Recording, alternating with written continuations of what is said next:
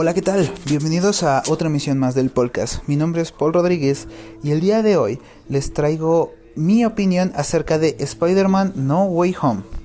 Este capítulo es el segundo en el cual hablamos de esta gran película, este suceso final del 2021.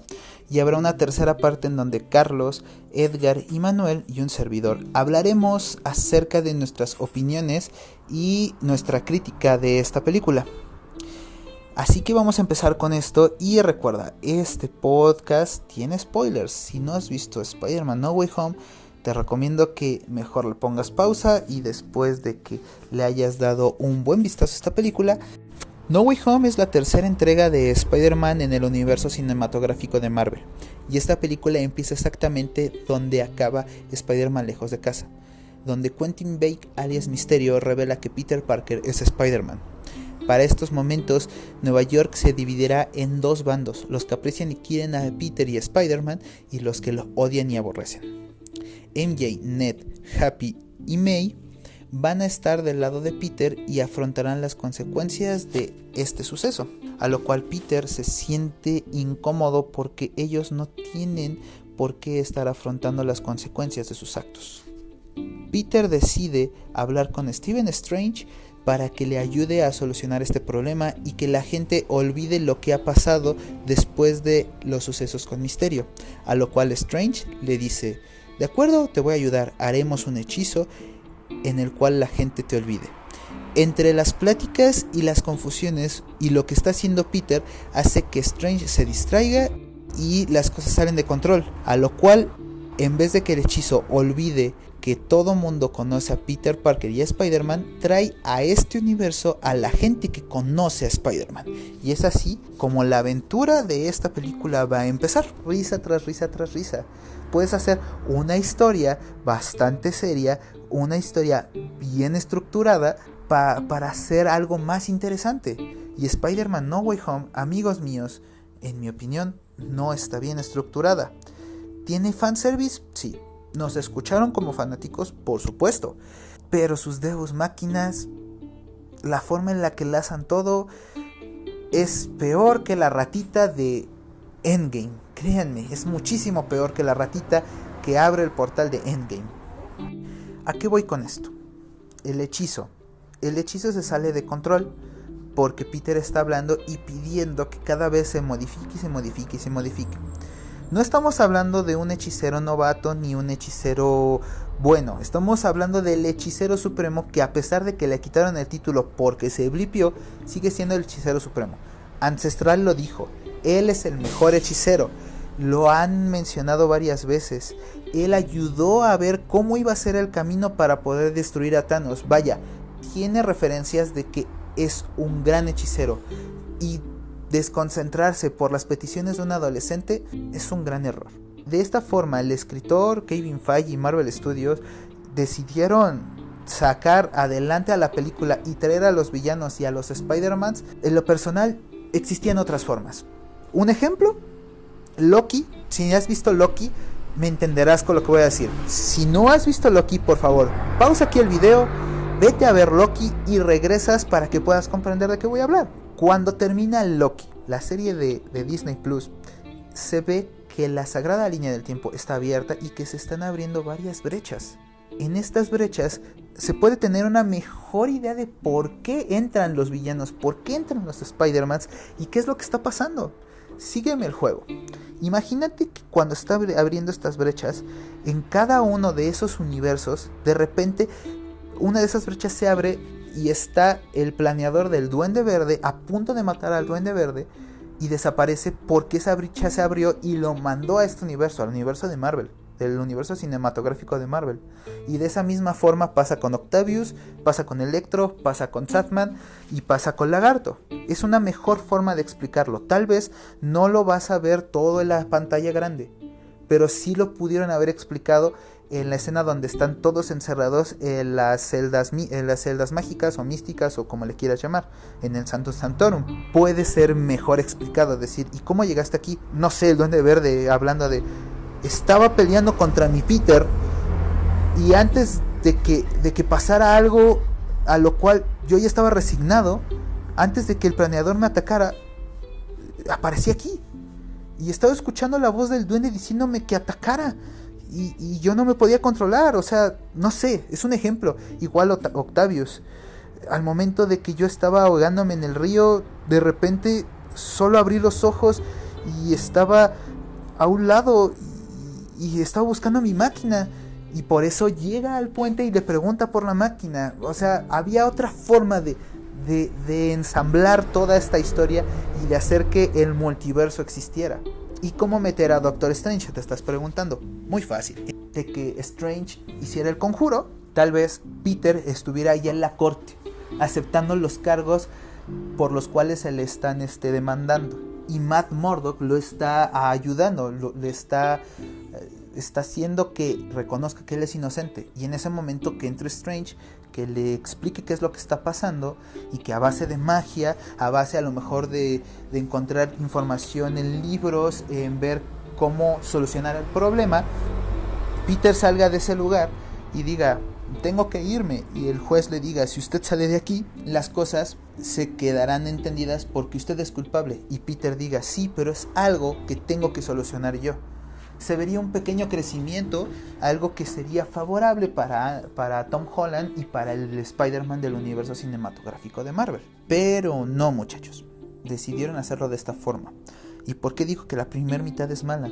Eh, en el proceso de todo lo que está pasando en, en, la película se ven chistes, chiste tras chiste tras chiste, y llega a ser incómodo. Octavius al finalizar la pelea con, con Peter de Tom Holland es regañado por, por la decana, maestra, directora de, del MIT. De repente llegan Ned y MJ al Santon Sanctorum y se ríen de, de Octavius graciosamente Lagarto le mete pestes a, Electro y Electro a Lagarto.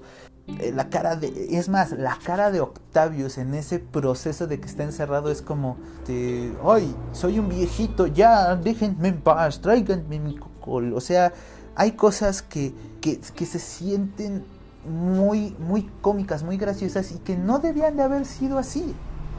Pero, sin embargo, cuando llegamos a la segunda mitad de la película, cuando vuelve a pasar otro Deus Máquina que en lo personal es muy molesto, el Deus Máquina de la máquina Stark que está curiosamente guardada en la casa de Happy y que va a ser quien va a ayudar a que por lo menos Octavius se sane o se salve, es lo que es molesto. Es otro Deus Máquina, pero aquí las cosas empiezan a cambiar. ¿Por qué? Em, eh, la, tía, la, tía May ya le había dicho a Peter que algo fundamental es dar una segunda oportunidad a las personas. Y bajo esa premisa, Peter decide darle una segunda oportunidad a todos estos villanos para que cuando regresen a su universo no vayan a morir, sino simple y sencillamente regresen y traten de reivindicarse.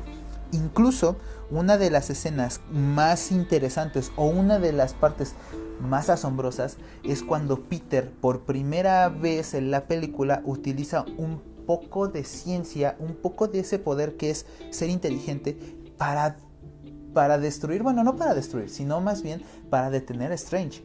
Al darse cuenta de que la realidad del espejo es una posición matemática, él detiene a Strange, lo cual le da tiempo para poder llevar a los villanos a ver si les puede ayudar a solucionarlo. Pero aquí, amigos míos, es cuando las cosas cambian completamente, porque las cosas se salen de control y Peter termina por ser atacado por el duende verde y por los villanos que no han sido curados y no desean serlo. De esta forma perece la tía May y es aquí donde se siente que la película empieza a tener un peso, empieza a tener una fuerza diferente y empieza a ser seria. Incluso yo fui el día de la premiere, el día 15, junto con el podcast, y, y en ese momento exactamente cuando muere tía May y que menciona un gran poder conlleva una gran responsabilidad, que es la primera vez que se menciona la frase en la saga de Marvel Studios, la gente se escuchaba no, no, por favor, y cuando se ve que fallece y perece May, sí se sintió un cierto silencio. Tal vez no, no, no lloró la gente, y mucho menos dijo, no, ¿por qué May? Pero sí se sintió esa, esa sensación de que las cosas de este punto hacia adelante van a cambiar. Peter se da cuenta de que lo que está haciendo no es malo, es bueno. Pero su nobleza, su querer darle una segunda oportunidad a alguien, ha tenido una consecuencia y, han matado a su único familiar, literal, a la única familia que le quedaba, que era May. Porque en las anteriores entregas, los dos otros Spider-Mans, tanto el de Tobey Maguire como el de Andrew Garfield, todavía tienen a May. Y no se ve para cuándo muera en sus entregas. Y tampoco se menciona si han muerto o no. Y no es algo que realmente interese mucho. Pero en esta entrega, este Peter Parker completamente se va a quedar solo. Porque Ben Parker ha muerto, May Parker ha muerto y Tony Stark ha muerto. Entonces, solo está. Quedan sus amigos y la voluntad de querer salvar a estas personas. Es cuando otro Deus Máquina, porque sí, así es amigos, esta película está patrocinada por el Deus Máquina. Consigue tu Deus Máquina para que pases tu examen. Consigue tu Deus Máquina para que tu novia te vuelva a hablar. Consigue tu Deus Máquina para que ese crush, sí, ese crush que nunca, nunca, nunca va a estar ahí contigo, pueda pueda estar contigo porque los Deus Máquina son patrocinados por Spider-Man No Way Home porque esta película está repleta de ellos. De alguna u otra forma tenían que hacer que se enlazara todo el fanservice.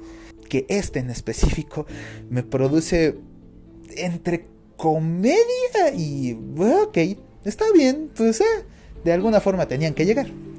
Es aquí donde Ned de repente haciendo movimientos con la mano y teniendo el anillo de onda, sabe que puede hacer un portal y al desear que Peter regrese con ellos, porque recuerden que hay una escena en la cual Peter, Ned y MJ dicen, si yo no regreso, ustedes presionan botón. Botón, mata malos, se acaba el show.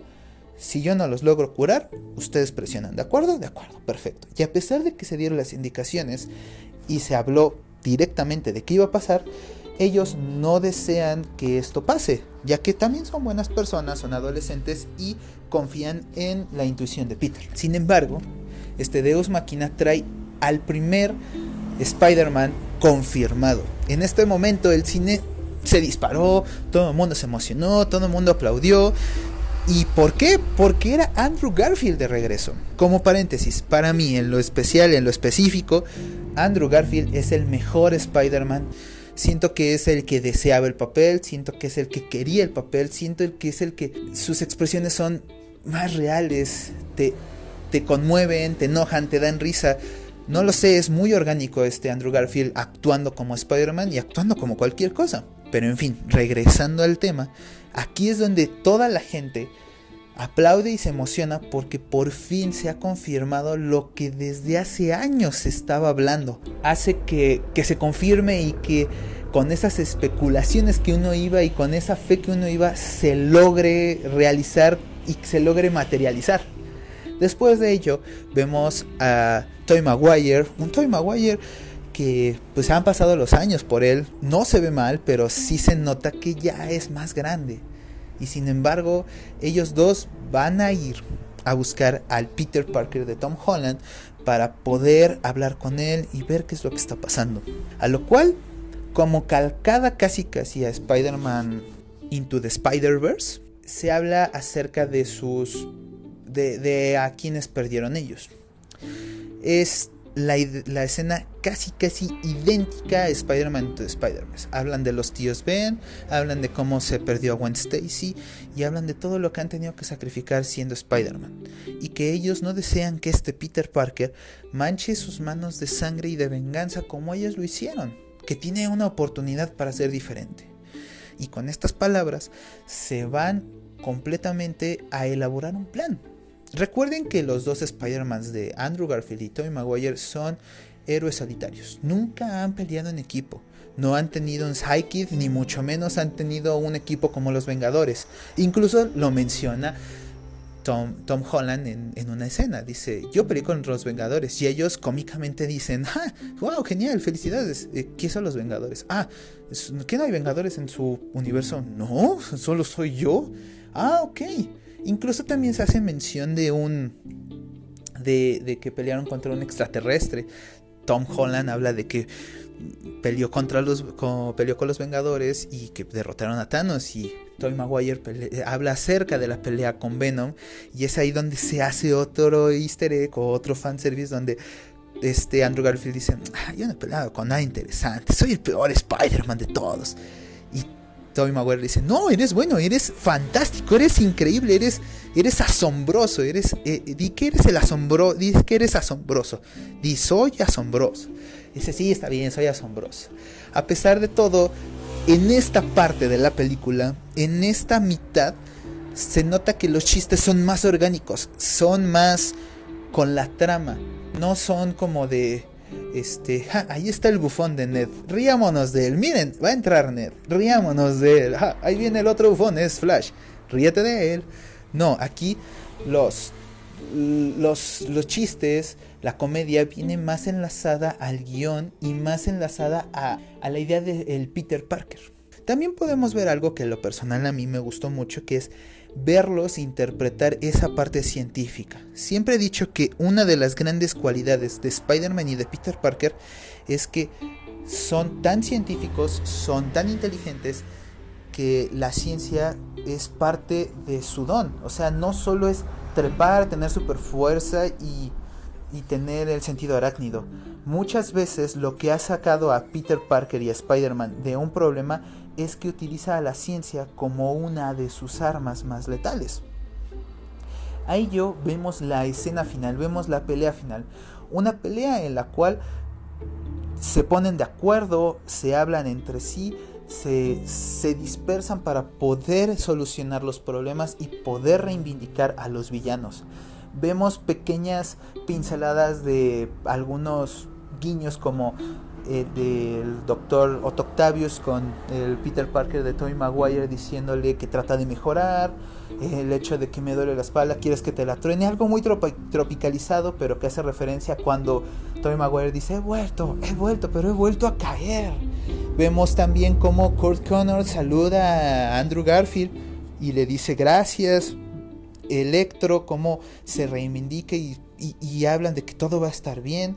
Y sin embargo, cuando se siente un poco de paz, llega el personaje más malvado de toda esta saga, el Duende Verde. Y déjenme decirles que coincido con muchas referencias que he escuchado en diferentes canales.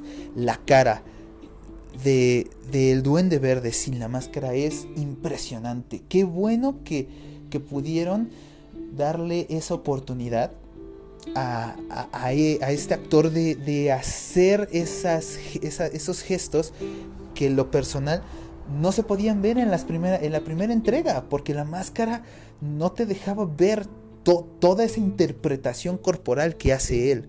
Y sin embargo, cuando se sentía que el Peter Parker de, de Tom Holland iba a hacer lo que los otros Spider-Man habían hecho, que era manchar su camino con venganza, llega la voz de la experiencia. Llega el Spider-Man de, de, de Maguire y con una mirada le dice muchas cosas. Le dice, no lo hagas, recuerda, cálmate, sé diferente. Y cuando parece que va a haber calma, otro acento a la, a, la trama. La estocada del Duende Verde al Spider-Man de Tobey Maguire. Todo mundo grita, se asusta. Y es de lo que hablo. O sea, en la primera parte tienes algo que pudieron mejorar mucho. Y en la última metieron toda la carne al asador, dieron una, una gran película, pero en lo personal les puedo decir que cuando uno es tan fanático de algo, no vas por un 50%, quieres ir por el 100%. Es por eso que, que estas son mis impresiones de Spider-Man. ¿Qué puedo decir del final? Lograron hacer algo increíble. ¿Por qué? Porque a base del hechizo de otro Deus Máquina, van a hacer que se rompa cualquier lazo Stark con el Spider-Man de Tom Holland. Y se nota que ahora va a ser un Spider-Man, un Peter Parker más centrado, no quiere meter en problemas otra vez a MJ, es por eso que no se atreve a decirle nada, a pesar de que hay una conexión y que se nota que, va, que pudiera haber otra vez esa conexión. Y sin embargo él dice, prefiero que nunca se acuerde de mí y que esté protegida a que siempre esté pensando en que le pueden hacer algo o la maten. Y esa es la razón por la cual él decide separar su camino de ellos. Y es por eso que él se va completamente a aislar, simple y sencillamente se despide de May de alguna se ve un traje que él ha hecho, se ve a un Spider-Man que va a combatir. Y terminamos viendo un Spider-Man diferente, un Spider-Man centrado, un Spider-Man con una convicción de ayudar del más pequeño al más grande e ir transformándose. Y si tal vez lo consideran como el líder de unos nuevos Vengadores, ahora va a ser con su propio legado. Ya aprendió de sus errores y ya aprendió de lo que, de, lo que le enseñaron esos tutores que ya no están. Y, también quedan muchas cosas inconclusas. Por decir una, el, simbionte ya se desprendió una pequeña parte de Lady Brock de, Tom Hardy y pues Vamos a ver qué pasa, cómo lo van a mezclar. Tal vez esté la, la nueva película, la cuarta película, o la quinta, o la sexta. No se sabe. Lo único que sí, como pláticas se han, se han dicho, es que eh, Tom Holland ha dicho que no se quiere ver como Spider-Man después de los 30 años porque si no sentirá que su carrera como actor ha fracasado y, y entonces tiene muy poco tiempo. Tiene 25 años y, hay que hacer muchas cosas antes de que él se sienta como atado a ello. En fin, esta es mi opinión. Espero les haya gustado. Eh, dejen en sus comentarios qué les gustó más de la película. Pregunten a sus amigos si ellos piensan lo mismo que yo o, o soy el único loco. De todos modos, el siguiente podcast vamos a estar Carlos, Eddie y Manuel platicando acerca de esto, acerca de cómo vivieron esta experiencia y qué es lo que esperan en el, en el nuevo universo que se ha desprendido de Spider-Man No Way Home. Así que de antemano, muchas gracias. Nos andamos viendo la siguiente semana porque es un hecho que el podcast regresa la siguiente semana con más Spider-Man. Y cuídense mucho y felices fiestas.